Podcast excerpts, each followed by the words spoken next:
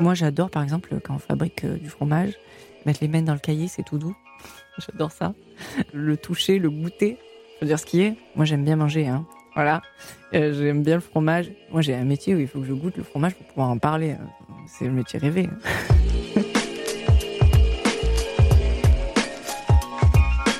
Avant de rêver de fromage, Audrey a longtemps rêvé de politique. Oui, oui, de politique.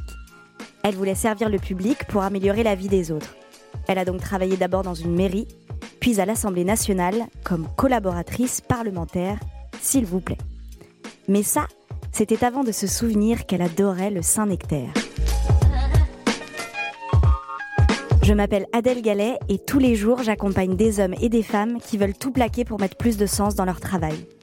Des changements de vie, j'en ai déjà observé beaucoup, vous le savez. Celui d'Audrey, je vous préviens, il va vous donner envie de manger du fromage. Bienvenue dans l'envol.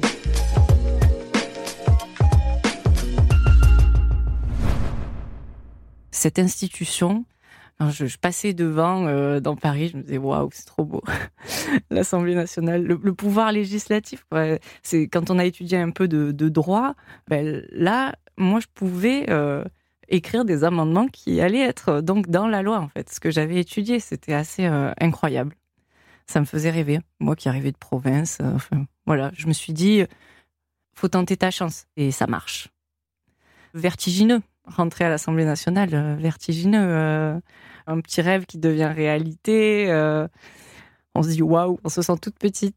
Et en même temps, hyper exaltée, enthousiaste et déterminée à travailler dur pour justement ben, faire en sorte qu'on étudie les lois, qu'on les enrichisse et que ça avance. Quoi.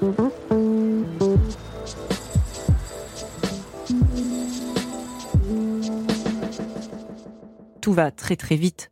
Il faut très vite comprendre comment ça fonctionne. Donc euh, on est très vite embarqué dans la machine et donc euh, il faut être efficace et il faut que ça avance.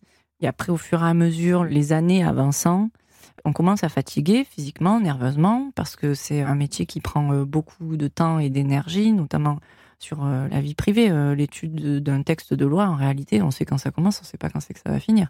Donc, euh, vous aviez prévu de finir à 19h ou 20h, bon, finalement, vous y êtes jusqu'à 2h du matin.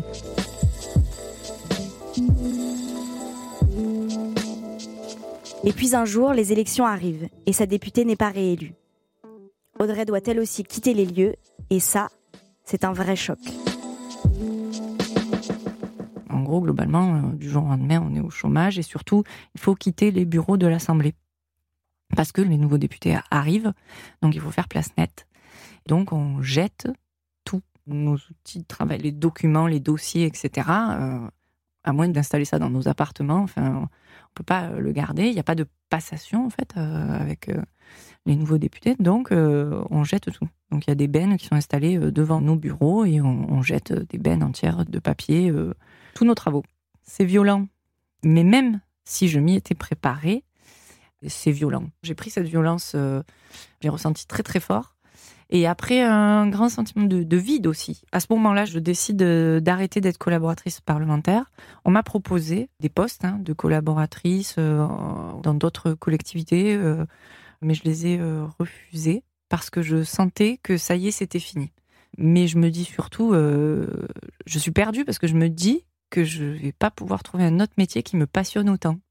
J'étais vraiment hyper épanouie dans ce métier de collaboratrice parlementaire et, et je voyais pas du tout ce que j'allais pouvoir faire. J'étais paumée, vraiment paumée. C'était la catastrophe. Audrey décide alors de se faire accompagner par une psychologue et une coach pour mettre des mots sur tout ça, digérer, et surtout pour continuer à avancer. Et elle est la première surprise de ce qui en ressort suite, je pense à mes vacances avec mes parents. En fait, quand j'étais petite, on a euh, pas mal visité euh, la France. Et partout où on arrivait, on cherchait le producteur euh, du coin, de l'étape. Mais que ce soit producteur de fromage, oui, de vin ou de fruits, légumes, je ne sais quoi d'autre, toutes les spécialités un peu qu'on fabriquait dans la région. On cherchait des producteurs, mais aussi des tables d'hôtes, etc. Et donc moi, j'ai des souvenirs euh, gustatifs assez forts en fait. Et c'est mon enfance qui revient en fait. C'est ces souvenirs-là qui reviennent très très fort. Et le fromage. En fait, j'ai pensé au Beaufort. Et donc, je savais très bien Savoie, Haute-Savoie où c'était. J'y avais passé des vacances. voilà. Tout de suite. C'était assez dingue d'avoir cette image, quoi de ces vacances-là. Je me souviens précisément du camping où on était, euh, du fromage, de là où on l'a goûté. Euh, bon, voilà euh, ce qui s'était passé. Et puis, petit à petit, en fait, via une technique de pelote qu'on déroule, on a tiré le fil de ces grandes valeurs, on les a déclinées. Et on est arrivé à, la fromagerie. ça, ça paraît assez fou, mais, mais oui, on est arrivé à la fromagerie en trois heures. Je suis allée très vite. Je m'appelle Yvan, donc moi je connais Audrey euh, depuis euh, l'enfance, on est amis depuis très très longtemps, on se connaît très très bien. La première fois qu'elle m'a parlé de son projet euh, de monter une fromagerie, ben, en fait j'ai été d'abord très enthousiaste. Parce que en effet c'est une fille qui est très positive et du coup en qui tous les gens ont confiance autour d'elle. Et ce qui est aussi une croix pour elle apporter je pense. Parce que évidemment c'était une période pour elle très compliquée, pleine de doutes. Et pour autant, enfin, en tout cas, moi, je voyais ça comme une super aventure parce que je la connais. Euh, elle prend des risques tout le temps, toute sa vie. Elle est euh, faite pour ça et elle le fait très bien. La première action, c'est de dire, bah, super idée, quoi. Euh, c'est génial. Ça rapproche exactement de ce que tu veux faire. Tu as un contact avec les gens, un amour des autres qui est, qui est infini. Et en plus, euh, c'est hyper authentique comme aventure, comme métier, tout ce que tu veux faire. Donc, euh, évidemment, j'étais euh, très content. Et après, les doutes sont arrivés. Évidemment, on se met à avoir peur pour elle. Quand on se met à sa place, on se dit, mais moi, si je le faisais, mon Dieu, ben, en fait, j'y arriverais pas. Et heureusement que c'est elle qui le fait, d'ailleurs. Et à ce moment-là, Audrey elle-même se met à douter de sa propre intuition. Et il y a une autre partie de moi qui se dit, non, enfin, allons, faut objectiver là. Ça fait deux séances deux fois trois heures, et tu vas passer de l'Assemblée nationale au, fromage. C'est quand même un grand écart et un peu rapide. Donc il y a une partie de moi qui n'y croit pas du tout, qui se dit que vraiment je faut continuer un peu euh, à creuser ça, mais enfin bon voilà, qu'il faut pas s'emballer. J'essaie de raisonner un truc qui me semble être juste un élan du cœur et, la lubie du moment parce que euh, je suis peut-être encore un peu en état de choc ou je sais pas quoi. Je, me dis que vraiment euh, je suis un peu à côté de mes pompes à la fois, il y a une partie de moi qui se dit, il faut vraiment que tu reviennes sur Terre. Et une autre, euh, mais vraiment, quoi, euh, l'élan du cœur. Et en fait, je m'écoute.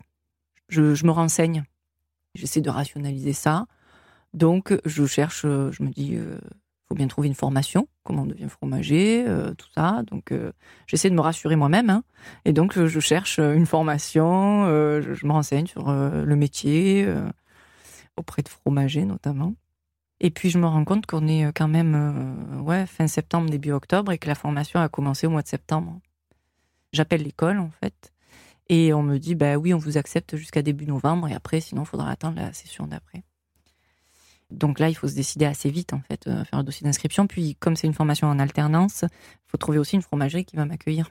Donc CV, alors CV, un CV où il y a une carrière politique et rien d'autre. Hein. Je vais postuler pour être fromagère. c'est quand même ça aussi. Euh, je me disais, c'est ridicule d'arriver avec ce CV.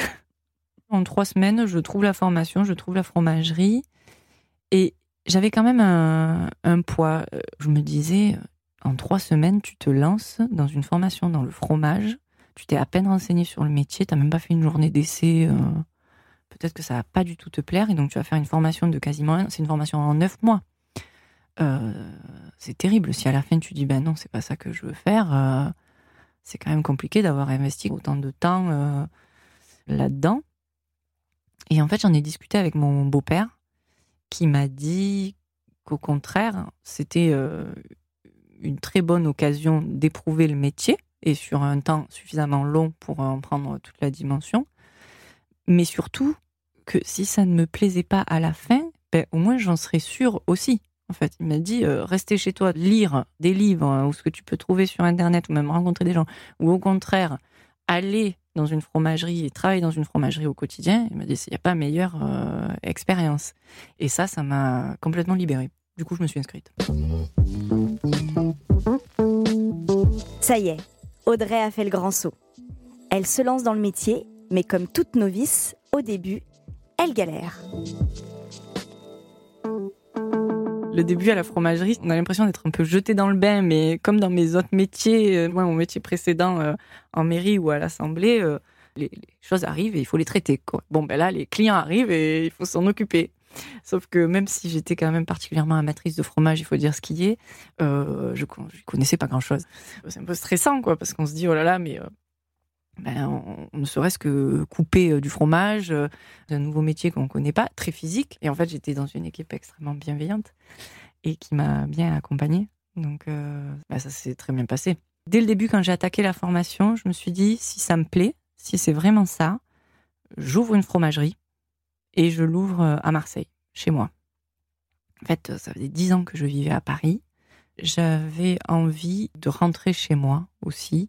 Et surtout, avec ce projet de fromagerie, j'avais un peu envie d'embarquer ma famille là-dedans. Donc, je n'aurais pas demandé leur avis. Et je suis rentrée à Marseille. Aujourd'hui, Audrey travaille d'arrache-pied pour ouvrir sa fromagerie avec une associée. Et ce ne sera pas n'importe quelle fromagerie. Les produits seront made in Marseille, avec du lait le plus local possible.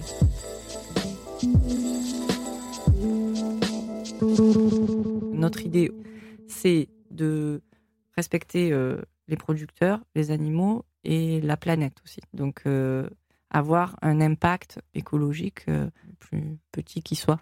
On se dit qu'à notre humble niveau, si on peut apporter notre petite contribution sur le principe des petits ruisseaux font les grandes rivières, ben nous voilà, notre objectif il est là.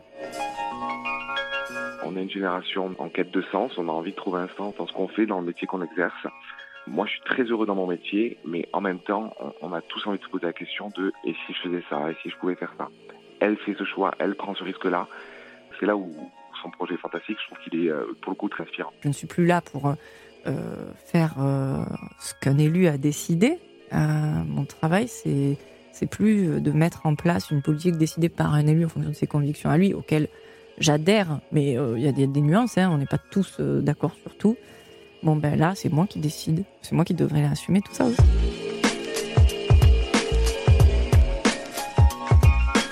Oui, Audrey assume. Et elle assume de s'être écoutée. Elle sert toujours la société, mais elle a réussi à donner encore plus de goût à sa vie. Vous venez d'écouter L'Envol, un podcast produit par Europe 1 avec Ticket for Change et Grande Contrôle. Si vous voulez découvrir d'autres histoires comme celle d'Audrey, le plus simple, c'est de s'abonner à L'Envol sur Apple Podcast ou sur votre plateforme d'écoute préférée.